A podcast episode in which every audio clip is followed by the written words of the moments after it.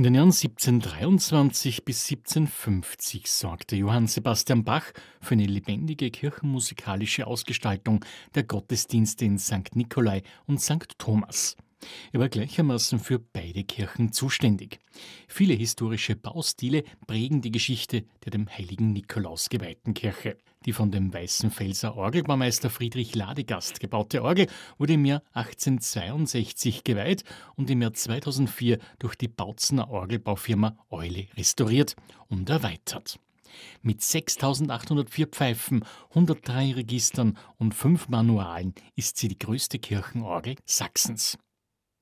Die offene Kirche entwickelte sich seit 1980 in der Nikolaikirche mit der Friedensdekade und den seit 1982 wöchentlich montags 17 Uhr durchgeführten Friedensgebeten. Im Herbst 1989 wurde die Nikolaikirche Ausgangspunkt der gewaltfreien Montagsdemonstrationen, die den Zusammenbruch des DDR-Staates wesentlich herbeiführten und die Einheit Deutschlands ohne Krieg und Sieg ermöglichten. Thorsten Blatte, Stadtführer durch Leipzig, erinnert. Hintergrund die damalige politische Großwetterlage zwischen den beiden Militärsystemen.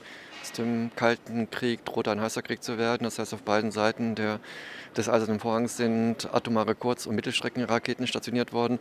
Das war der Beginn der Friedensbewegung in Deutschland und der Ursprung der Grünen, die auch aus diesen Wurzeln heraus entwickelt worden sind. Und dann in Leipzig die Entscheidung, das den Menschen dauerhaft in Erinnerung zu rufen. Das heißt, beginnend am 17. September 1982 seitdem im Wochentag die Friedensgebete in der Nikolaikirche, Montag 17 Uhr.